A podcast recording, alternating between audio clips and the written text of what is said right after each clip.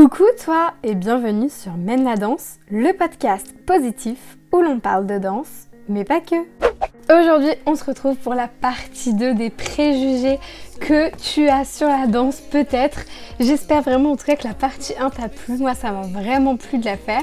Donc, je suis trop contente de te retrouver pour la partie numéro 2. Je te propose qu'on parte direct dans le vif du sujet parce qu'aujourd'hui, on va attaquer fort.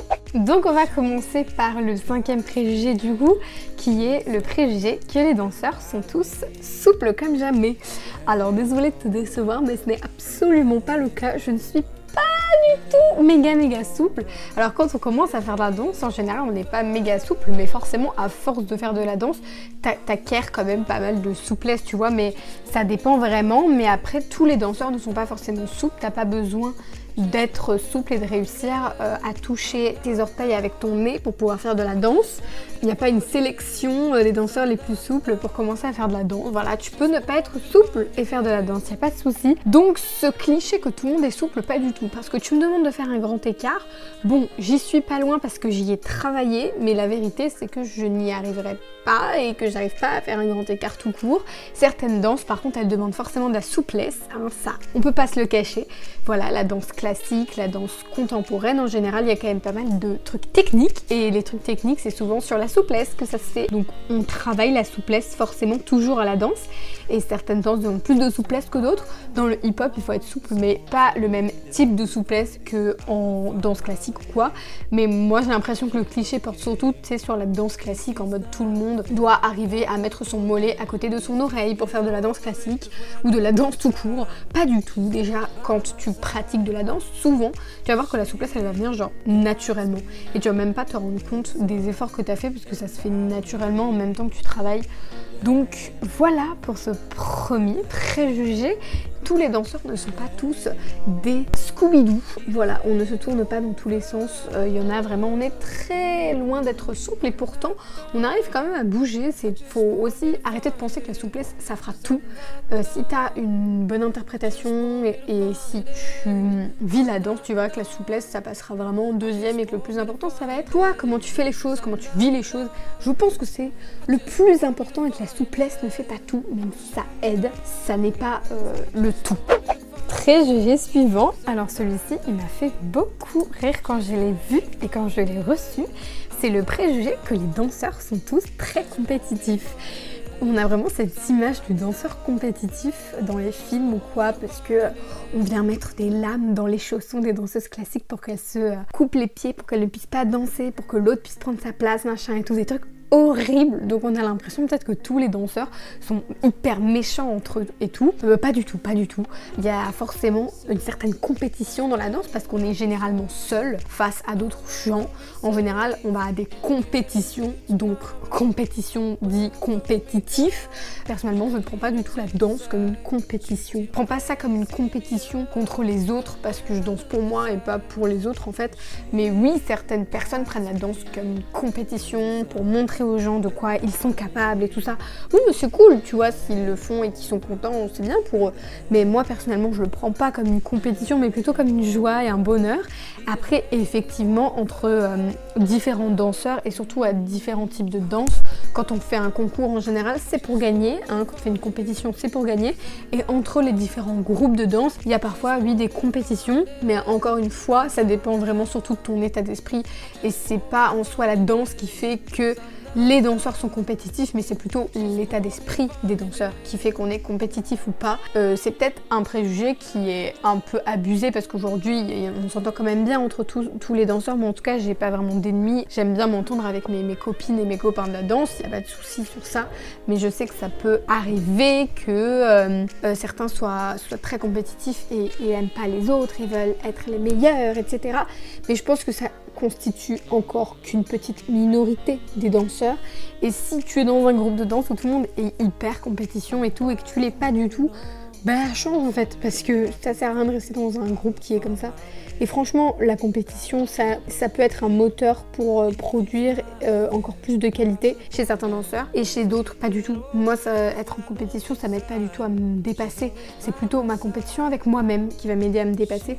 Donc oui, dans la danse, il y aura toujours un peu de compétition. Je pense que ce soit contre toi-même euh, ou si tu as de la compétition entre les autres, pourquoi pas. Mais personnellement, moi, je me fais plus de compète pour moi que pour les autres. Chacun est différent et je pense que c'est surtout l'état d'esprit du danseur qui fait que on pense justement que les danseurs sont compétitifs.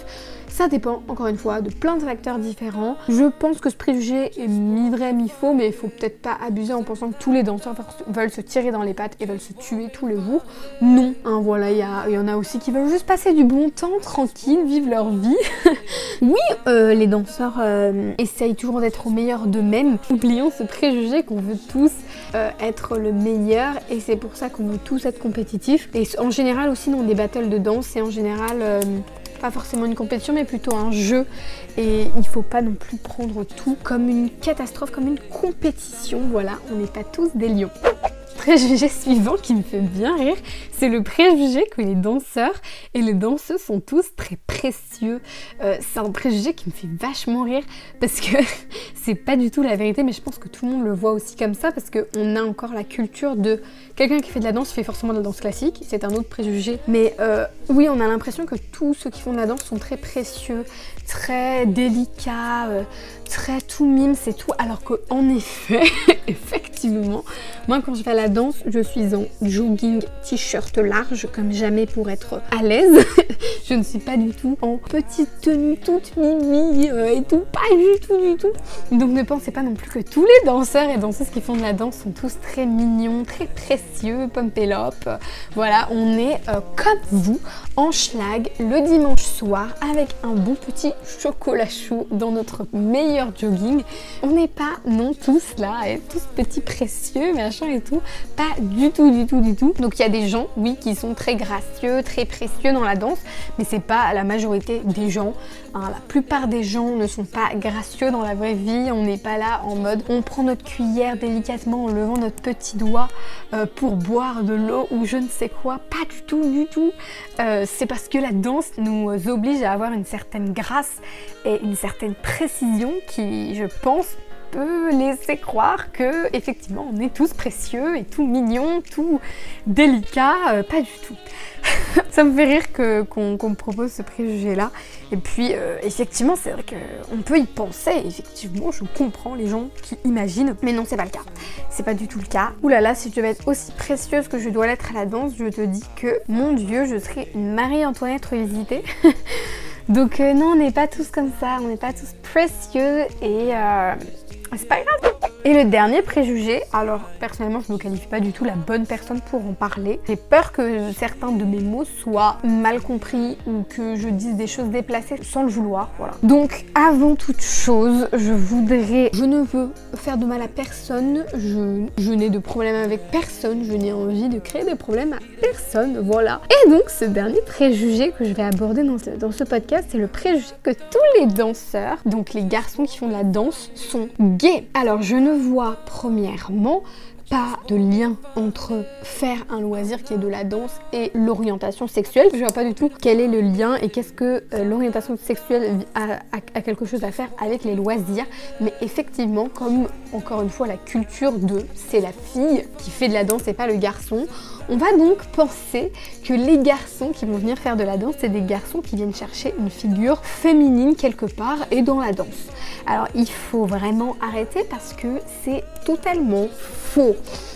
Euh, c'est un préjugé encore une fois qui existe dans ce monde et j'aimerais l'écraser, le détruire de toutes mes forces. Non, ce n'est pas parce qu'un garçon vient faire de la danse que euh, il est forcément gay dans son, orientation, dans son orientation sexuelle. Déjà, première chose, ça me dérange qu'on fasse ça. Est-ce qu'on s'interroge sur l'orientation sexuelle des filles quand elles viennent faire de la danse? Je ne pense pas. Donc, pourquoi on viendrait juger et qualifier ces pauvres garçons qui viennent juste pour s'éclater et danser, alors que nous, les filles, les autres personnes ne se posent pas ces questions de notre orientation sexuelle aux filles quand on fait de la danse. Donc, c'est un préjugé qui me dérange beaucoup, beaucoup, beaucoup parce que les garçons, euh, peu importe leur orientation sexuelle, euh, ils ne sont pas tous gays. Déjà, premièrement, s'ils l'étaient et qu'ils venaient faire de la danse, quel est le souci? Hein, expliquez-moi quel est le problème. Et deuxièmement, euh, s'ils ne le sont pas, ils n'ont pas à se justifier, surtout ils ont le droit de venir danser. Donc il faut arrêter de penser que du coup, comme le sport de la danse est fait pour seulement les filles, les garçons qui viendraient en faire sont des garçons qui recherchent une figure féminine. Et donc, elles le retrouvent dans quoi? Dans la danse. Ça m'énerve au plus haut point. C'est faux, c'est extrêmement qualifier les gens et les ranger dans des catégories et dans des cases. Brisons les codes. On n'a pas à rentrer des gens dans des cases. Et un garçon qui veut faire de la danse, c'est quoi un garçon qui veut faire de la danse? Point. Il n'y a pas à rajouter quoi que ce soit. Il n'y a pas euh, à le requalifier. Il n'y a pas intérêt à rajouter tel ou tel paramètre de sa vie privée dans son loisir. Et je pense qu'il n'y a aucune comparaison ou lien à faire entre les deux. Donc il faut arrêter de faire cet amalgame entre ces deux choses. Voilà. Bon, je pense que ce petit podcast sur les préjugés numéro 2 t'aura plu. Je te retrouve très bientôt pour les numéro 3. J'espère en tout cas que euh, de nouveau thème te plaît. N'hésite pas à me le dire sur les réseaux sociaux. Je serais ravie de voir tout ce qui s'y passe et ce que tu en penses? Je te souhaite une bonne fin de confinement, un bon confinement tout court. Je te retrouve très bientôt et jusque là, danse bien mon chat. Gros bisous